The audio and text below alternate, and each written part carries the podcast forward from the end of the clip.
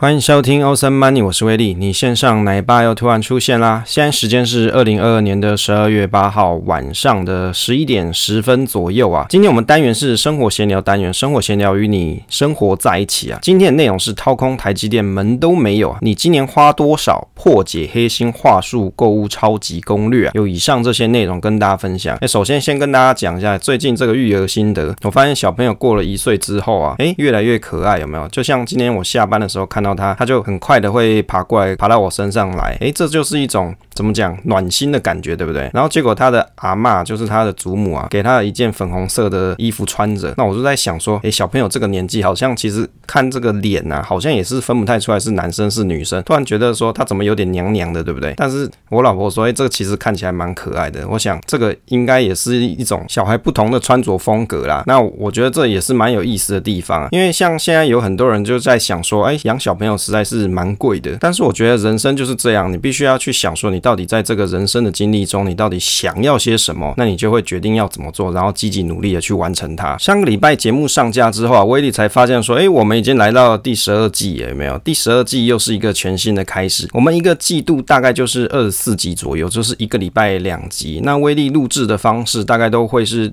挑一个礼拜的其中一天晚上来录两集的节目。那以前在第一季的时候，其实一次的节目时数很长，大概会有一个小时。但是后来因为有做了陆续几次跟大家做问卷调查，就发现说，其实有很多朋友啊，会觉得说，在听这种财经投资理财的节目的时候，会觉得一集大概二十分钟是一个比较极限的数值，也就是大概二十分钟之后，大概就恍惚了，就在飘，可能就想睡着了。所以于是后来威力就调整一下，那也伴随着生活逐渐忙碌，也没那么多时间录那么长的集数内容。那也就是一次我可能就录个四十分钟，就会有两集的集数。那分别会是在礼拜二。的晚上八点跟礼拜五的晚上八点上架。那当然了，放上架的内容就是我学习的内容，那也就是我把我学习的东西分享给各位参考了。那我相信都到第十二季了，那有陆续在收听的朋友，你应该也会觉得，哎，会蛮有收获的，了解了很多你可能原本不晓得的东西。就好像今天我在跟一个群友在讨论的时候，他就在讲说，哦，他在想说付委托一次买卖的时候啊，他的手续费好贵。我就想说，其实我这个内容已经做过不知道几集了，就是如果你要开付委托的朋友有啊。首先，你不是先赶快去开户，你应该是先去争一个营业员，在哪里争呢？你可以去 PTT 的 Broker 版啊，或者是你在 FB 找，我相信你都可以去找到适合你的营业员，那他就会去报一个你觉得可以的、不错的这个低消的手续费。那你觉得可以，你再去找他开户。那这样子的话，你就有机会会是用一个比较优惠的价格来做啊长期投资的一个管道啦。所以像这种基本的知识，在我们的节目内容已经介绍过很多遍。那我以为全部的人都知道，结果没有，其实还是有很多人是不。晓得这些资讯跟内容的，接着来跟大家介绍一下这个威力财经角的投资小白猫之旅啊，这个就是一个在方格子上的一个专题，给大家可以做订阅。当然，订阅这个东西是不用钱。那如果你想要看付费订阅的朋友，你也可以去选择。那在这个订阅的内容里面有什么东西呢？通常威力会在月初的时候会写大概一到两篇文章，跟大家分享说最近的一些投资的想法。那也就是说，通常会是比如说有哪些内容，大概有这些主题。例如说，我们曾经有。做过像是真定存股寻找之旅，那目前已经有到第六期了，也就是在我们在寻找哪些定存股这个路上呢，那你可能需要做某些功课，那这个功课就是我们的文章内容啦。第二个像是 Google Sheet 的云端投资仪表板，以及 Excel 的 VBA 的爬虫的城市教学的部分，也已经都在上面了，里面也有城市的范例。当然，城市的范例它并不是一个商品，它是一个赠品，也就是你可以参考的里面的内容，然后去修改成你要的东西。那我觉得这就是一个很棒的学习。当然，如果你在看的过程中不太懂、不太了解，都随时可以到 FB 啊，或者是在社群里面跟威力做讨论。另外呢，还有投资小白猫系列，也就是比较偏向关于投资新手相关的内容的一些主题，那也会在这个里面。另外还有像威力研究室啊，跟研究个股以及 ETF 分析或是投资心法这些，那也都会在月初的文章可能会呈现出来。不过近期研究个股的部分是比较少啦，很多都是 ETF 的分析。除了月初的文章之外，像我们 Podcast 节目内容。Ocean Money 的文稿，或者是小白猫学好投资电子书的这些内容，也都还在进行当中，也会陆续在这个文章里面去上架。那我们 Podcast 网络广播啊，目前是没有做付费订阅，应该是说也没有那么多闲时间，或是多的时间来做专门的付费的节目啊，所以这个算是一个兴趣啦，也就是比较长时间的跟大家做分享，真的是属于一个兴趣为主啦。那也有把一些比较详细的资讯的图表啊，放在我们方格子内，那也就会放在付费订阅的内容当中，就是提供给持续支持威力创作的朋友，也让威力付出的时间可以对家人一些交代，让他们可以继续支持威力的创作时间。那在这一个月呢，十二月的部分呢、啊，月初的文章的第二篇是在写说，逃避并不可耻，但很有用嘛，四个常见的投资风险熊市生存手册二。这个熊市生存手册二的内容啊，最主要就是要跟大家分享说，在熊市里面你可能会遇到哪些风险，那里面呢要怎么去控制风险的一些简单精神，以及风险有哪些东西，你可能会在这个路途当中会遇上，那以及有什么面对的心法跟想法。我觉得其实它并不是一个很困难的东西，但是往往很多人其实你在投资之前，你其实没有搞清楚你在这个路上，这个投资之路上会遇到哪些问题，你需要先面对哪些课题，你必须要先解决。那我觉得看完这篇文章之后，你可能在投资之前会更有想法。那我们熊市生存手册啊，这一个系列可能会有至少三篇以上的文章了。那我觉得我比较想要在这个系列里面去展现说，到底要怎么有效的去管控你的风险以及资金的控管方法。那我相信有很多人，你看了一大堆网络的文章啊，或者是你去看一些很厉害的大大去跟你讲一些操作的心法。问题是，其实最根本的原因还是在于说，你怎么去面对你自己的风险，以及怎么去管控你自己的资金，这个是一个最基础的道理。那也就是这个东西，如果你控制得好，即便是熊市，那你也可以安然度过。那如果有兴趣的朋友，你可以在下方点击连结，就可以去收看这一篇文章啦。接着来讨论这个题目啊，掏空台积电门都没有啊，这是威力在今天看到的一篇文章。这个新闻的内容主要是台积电的总裁魏哲家，他在阳明交通大学的 EMBA 学程里面有办了一个讲座，叫蓝城讲座。他在这个讲座里面啊，有跟大家做一些宣导，或者是他心里面的想法。诶，关于台积电的一些内容啊，跟研究的实事啊，威力在前几集的内容，应该是在第十一季的第二十三集跟第二十四集，台积电美国设厂护国神山挖跑，股价为何涨三十三 percent，以及第二十四集是世界的台积电，台湾王国论啊，美积电这两集的内容有跟大家阐述比较多内容。如果你对台积电要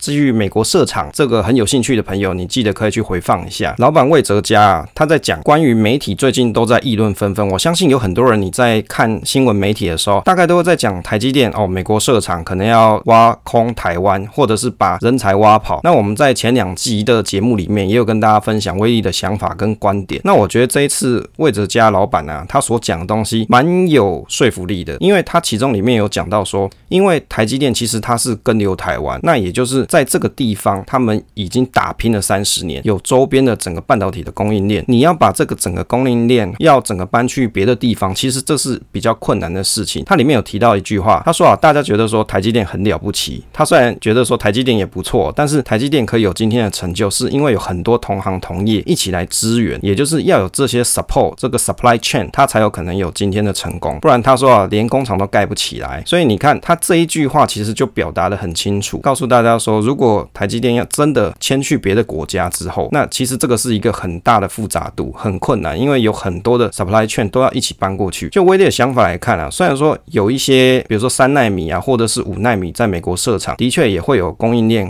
会跟着过去，但是绝大部分的产能都还在台湾的情况底下，我相信即使会过去的 supply chain 呢，也只是海外的分布，不太可能把总部就把它搬过去。另外，魏哲家还有提到一个观点，他说这句话是比较有趣的啊，他说啊，有很多人在讲。说台积电是细盾嘛？他老人家打趣的说啊，我们哪有盾，哪有炮啊？是我们的客户会保护我们，对不对？他说台积电的客户遍布全世界，每一个都离不开台积电，那个才是他成功的方式，就是台积电的成功方法。而且他们有一个经营的哲学，就是客户要先成功，台积电再成功。也就是其实客户先成功之后，这个成功才能延续台积电的成功。我觉得这句话讲得非常有道理。也就是台积电是以服务这些客户为主要目标，也就。就是今天台积电如果有出了很大的 trouble，也就代表说这些客户也有可能遭受到很大的危机啊。这个大概就是他所要讲述的一个道理，也就是台积电跟客户是共存共荣。那另外他有提到说，因为台积电在台湾这个地区啊，有很多半导体的人的实力。那威力有看了一些网络的文章啊，或者是时事的节目，就在讨论说，像现在过去的这些人会不会到最后被 Intel 挖走啊、挖跑啊这些？其实我会觉得这个其实就是台积电的课题啊。如果他他决定是要跟留在台湾的话，那等于是他经营营运的核心重点、最先进的制程跟最先进的设备都放在台湾的话，那我相信最好的人才还是会留在台湾这一块土地，跟大家一起奋斗啦。那另外呢，威利还补充一个自己的小心得想法，其实大家不要忘记啊，虽然说台积电会去美国设厂，蛮有很大的机会是政治的考量，或是被迫的政治考量，但是它终究是一间商业公司，所以无论怎么样，它还是要以商业的角度为这个股东或是整个客户利益为着想。也就是，如果当他在美国去设厂，它的成本是比较高的情况底下，你想以商业角度来说，它很有可能会把这么大的一个营运的量产的产能放在那个地方嘛？因为你放过去，首先你就先亏一半。那如果这样子做的话，对整个股东啊，对客户来说都不是一个很好的结果，因为你成本的变高嘛，那你客户的产品啊，你要卖的就要更贵，也就是对客户来说，它的 cost 也是 A 的。这个东西就是一个很关键的因素，到底他会选择跟留台湾还是在美国生根呢？这个我觉得就是一个小想法给大家做参考。接着跟大家分享第二个题目啊，你今年花多少啊？这个议题为什么会讨论到你今年花多少？到底是什么意思啊？其实这个是因为威利最近在结算整个家庭整年度，二零二二年整年度大概花了多少钱？为什么要去算这种东西哦？原因是因为我要先编列下年度的预算，以及去安排整个现金流的调整。现金流的调整并不需要每个月或是每天在那边条，没有啦。我们在小白猫学好投资啊这本电子书里面的前几个章节，其实就有跟大家讲善用银行自动化力量嘛。也就是说，你可以在一年的某一天设定好整个银行转账啊，你要转多少比例啊，这些东西你都先透过银行的自动转账系统做好之后，那剩下你就安排你自己多余的时间，可以好好的过生活啊，你就不用花太多的时间在那边整天转账啊，或者要去算钱啊，这些就不用了。所以从一开始你就要把这个系统给它设计好那在下一个年度的时候，或是下下年度的时候，某一个时间的时候，要记得做 review，记得去做调整，因为人生有不同的。经历你可能有不同的变化，所以因应不同的时下的情况的时候，你还是要微调这整个金流的系统。我觉得这个是一个比较合理的。另外去做这个金流的检视啊，有一个很好的好处是给你去看一下，说在这整年度里面，你大概有哪些比较重要的花费，那花费的支出大概有多少，以及啊这些花费有没有机会可以 cost down。如果有机会 cost down 的话，你来年那你整个金流支出啊就有机会可以变小。所以这就是一个很重要的重点，你要去做 review 以及检视去。调整你的金流计划，以及啊，去看一下有没有可以改善的空间。所谓改善的空间，就是指说可以再更省钱，也就是赚的钱啊，赚钱固然很重要，但是重点是你可以留住多少。哎，这句话就相当重要。有很多人在想说啊，哎，其实省钱并不重要，我只要赚更多就好。重点就是在于说，你可以去赚更多。问题是，当你赚的更多的时候，你花的越多，那你最后留下的还是没有太多啊。这个就是一个很重要、很关键的事情。所以，我们做一年度的检查。或者是审视的时候，这就是一个好时机，让你去了解你整个消费的习惯，以及你有哪些可以改善的空间。好，那我们来看一下，其实应该是看一下威利自己的家庭支出的状况。那我是怎么做呢？原则上，我每个月我都会去做记账，但是不是每个月每天都在那边算啊，并不是，是一个月里面我会去挑一天，把所有的发票啊，去把它汇整起来，然后登录到我的手机 app 上面。那借由这个手机 app，我再把它输出成 Excel。再利用 VBA 聚集的方式让它自动去排列。那我看群上有很多朋友，他有比较喜欢使用的一些手机记账 App，我觉得这也无妨，因为这就是每个人的生活习惯。你觉得有哪些工具用得好，你就持续去用。它只要可以帮助你，它就是一个好工具。所以累积了一年度的各月的记账资料，那我就可以去汇整出一整年的资料了。虽然说现在是十到十二月啦，也就是说时间已经到十二月了，但是事实上也只有只有一到十一月的资料可以先汇整。不过我觉得无妨。因为其实只差这个月，那也就是在一月的时候，我就可以得到整整一整年的消费记账资料。那我在这个记账资料里面有做哪些？我会区分成必要支出以及啊是生活费，也就是说比较可以控制的部分。所以你看啊，其实简单来划分就有两个部分，第一个就是必要的，第二个就是生活可控制的资金额度，大概就有这两个部分。所谓的必要支出，那就是比如说像是房贷啊，或者是车贷啊，或者是你其他一定要去还款的项目，或者是你每个月都要有什么水费、电费，你都可以平均算一下，这些东西是你一定会支出的，而且支出的状况还差不多的。那我觉得这就是属于必要支出的地方。这些地方啊，其实可以省下的钱的机会就比较小。为什么？你不太可能马上因为房贷你每个月要交两万，不太可能你想了一个 cost down 计划就让房贷从两万变成一万吧？我觉得这是蛮有难度的。但是你在生活里面的一些消费，那比如说少买一个更贵的手机，或者是少买更贵的奢侈品，或者是少吃几顿大餐，这种东西你才可以 Ctrl 才有机会去 review 它。那我看了一下，在二零二二年家庭的支出里面呢、啊，大概是在比如说三四月这个时间点花的钱是比较多了。那原因是因为这个时间点要缴税，那以及啊，在十月的时候，我看起来消费也是比较多。原因是十月的时候我买了一台洗碗机，那因为洗碗机本身是比较贵嘛，很多万嘛，那也就是这个东西造成了在十月的消费比较高的原因。但是因为洗碗机这个东西啊，其实你买一次可以用很多年，那不买又不行哦，不买可能又被老婆念有没有？东西坏掉一直被念，所以我就干脆买过一台啊。那观察了一下，二零二二年一到十一月前十大支出啊，这前十大恶人是哪些啊？不是十大恶人啊，是十大支出。为什么要去算这个十大支出？就很像你各位去看 ETF 啊，前十大成分股是有哪些？那你先去了解一下下你的权重最重的这些东西是什么？你针对最重权重的地方啊去做改善，去做 review 是最有效率的方式。所以再从前十大支出里面，我看起来小孩的花费是占了三十 percent，这个是占最重的。可是我觉得，因为小朋友是二零二一年十二月出生的嘛，也就是去年的一年度，他是新生儿的状态，所以在这个状态里面有真的有非常多的消费，比如说小朋友刚出生，你要买床啊，你要买一堆东西，那这个是消费是最重的。我当然我是希望后面这个花费可以慢慢的变少。次之比较重的权重呢是房贷，大概占了十八 percent 的消费额度。那房贷的部分是没办法，因为你必须要住房子嘛，所以房贷还是要去缴，除非你要一次大笔的还款。当然，伴随着台湾央行的升息的状况，在今年的下半年开始啊，利率是有往上提升啊，不过也是提升了几百块钱。如果在今年年底或是明年年初又再升息的话，那可能又要再多一些钱，可能就会每个月要多缴一千多块或是两千块左右吧。再来就是食材跟家电各占了十 percent，家电的部分也不是每年都会买一堆电器啊，所以我觉得家电的部分可能在来年会花的少一点。食材的部分就比较没办法避免，食材就是你每天要吃饭嘛，那这个就是会有一个比较大的占比。另外就是保险费大概是占九 percent，以整体支出来说还在十 percent 以内啊。威力觉得说还负担得起啊，有很多人呢、他是把保险买保险这件事情啊当做一个非常非常重要事情，他会全重放了很大。可是如果你把保险啊一个占比，比如说占了你整体的消费支出二十 percent，甚至有的人他买到三十 percent，那你就会发现说会打压到很多你其他本来可以花费的空间，也就是有机会是影响到你的生活品质啊。所以大家在做 review 的时候，反而你可以去看一下说，像保险这个东西，你大概是占整体的支出多少，会不会超过你的负担？那另外像一些生活用品啊，那这个大概占了八 percent，生活用品也比较难避免，但是可以尽量节省。那来年的时候再来看一下说有没有机会再降一些些。那剩下就是税金啊跟孝亲费这些。那孝亲费这个是比较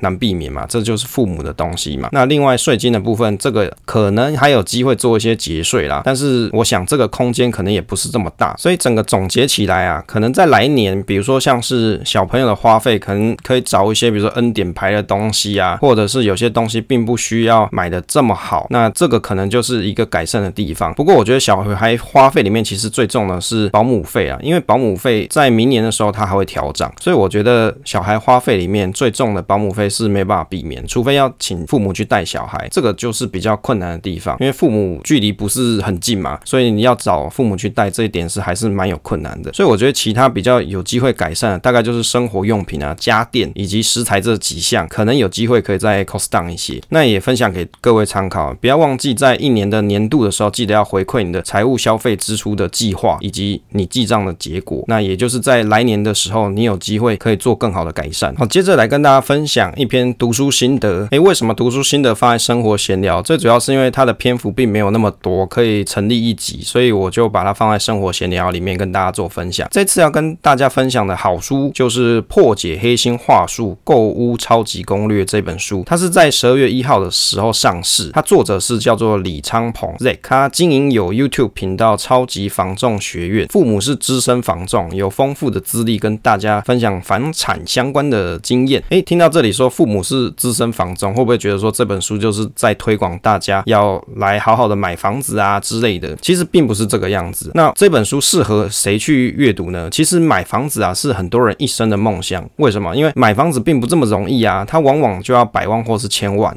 那买卖之前总是非常的紧张或是不安呢、那威利记得自己当年买房子的时候啊，那真的也是非常紧张，尤其是跟人谈斡旋的时候，那是一个很紧张的时刻。有很多买屋的新手最怕碰上买屋的陷阱，那这本书就是买屋前你可以去阅读的一个知识大补贴。即使你没有财经背景，你也可以去理解跟阅读它的内容，避免买屋的时候遇到一些黑心的案件。那威利对这本书的印象，以往啊，我看了很多关于这种买书的书籍啊，因为以前买房子总是要先做一些 study 嘛，都是推荐人家早点买房。那这本作者啊，这本书的作者他反而是用务实的角度跟大家做分析跟分享。书中举了很多小例子，用通俗的语言让观念简单易懂，读起来就蛮有意思的。就是你看了里面的内容之后，你会觉得很想继续把它看下去，就有一种趣味的感觉啊。那高房价带来的哪些问题哦？在书里面有提到这一段，威利是觉得蛮有感的。高房价的确是影响到大家养育的能力，毕竟以台湾人既定习俗的概念，成家立业买房子是最重要的事情，最优先的事情。书中里面提到这一段，现代人啊，年轻人想要养小孩，负担就变得很重，更别提买屋的负担又更重了。如果你要买一间房，又可以养育子女，更是难上加难。自然大家越生越少，或是比较少生小孩啦。如果你要成家养育小孩，在预算不足的情况底下，还是以租代买是比较务实。那我觉得他这一句话跟这一段的文章内容是比较贴近民心啊，读起来也很有感。像刚才前一段跟大家分享，威利十大支出里面，小孩是占了三十 percent，所以你看养小孩的负担重不重啊？也就是你在整体支出里面，三十 percent 都花在小孩身上啊。那也就是我省吃俭用里面，大部分的钱都拿去给小孩花用。所以你要一次生两个、三个、四个，像有时候我在路上看到有些爸妈，他一次生了四个，我都觉得好厉害啊！是不是家里有矿？房价只会涨不会跌嘛？其实，在这书里面啊，他把台湾历史上有过的六次房价跌幅啊，通通把它列出来。过去去四十年就跌过六次，所以其实并不是房价只会涨不会跌。面对希望买屋的朋友来说，存好现金等待多年一次房市的大跌，正是一个更好的时机啊，就是买房子的时机。刚好这两年随着货币宽松的影响之下，正是台湾的房市很旺的时机点。所以有刚需的需求的买屋者啊，你要么还是得买嘛。但是如果你有机会可以去等的话，反而可以等待好时机来临的时间。就过去的历史经验来看，升息循环或是台湾有天灾人祸，往往就就是房市低档入手的好时间。也就是你选对好时间啊，反而你可以减少很多年贷款的现金流压力。当然，你如果无论如何你还是得要当下买的话，那就没办法，因为你的刚需需求大过一切。现在不买，以后就买不起吗？其实我觉得这是一个迷思，也是作者里面有讲到的。他说啊，其实这种东西在房屋销售人员呢，其实这个就很常见的一种话术。但是重点不在于说现在不买，以后买不起，而是啊，现在就一定得买的话，那你有没有足够的经济能力去负担房价跟贷款？真的没有钱，那租屋并不是一件坏事啊，反而打肿脸充胖子。这个贷款成数越贷越多，金额过多啊，容易压垮年轻人的心，也减少手上自由现金流的投资啊，或是创业的机会。租房子是帮房东缴贷款吗？其实以作者他的经验来看，他在台北市啊租屋的经验，房价三千六百万的房子分三十年缴贷款，假设利率一点六 percent，那你还要算一些什么零零总总头期啊、税务或是中介费这些，总共大概就要花八百万的头期款。那每个月的贷款本金加利息大概就要缴十一万。以这样子三房的房型来看，租金平均大概是三万八千块。那每个月现金流你就差了七万两千。租屋相较买屋来说，现金流上是省下了不少。但是如果你今天是屋主的时候啊，刚好这个情况是颠倒的，你每个月要去补七万两千块出去，是负的现金流。当然你会讲说啊，这房子缴了三十年之后是我的，这也没有错。问题是这个现金流对你来说会不会太重？这一段给威力的心得是在于说啊，租屋是为了要解决最基础的居住问题，持有房屋的成本很高。严格说起来，要帮屋主缴贷款也没有错，但是屋主的现金流的成本更高啊。对租客来说，没有多余的经济能力的情况底下，相较于买屋租屋，反而是一个划算的选择。所以其实啊，你看政府常常都会讲说要居住正义嘛，让大家可以买起房子。可是我觉得啊，应该是政府要让大家。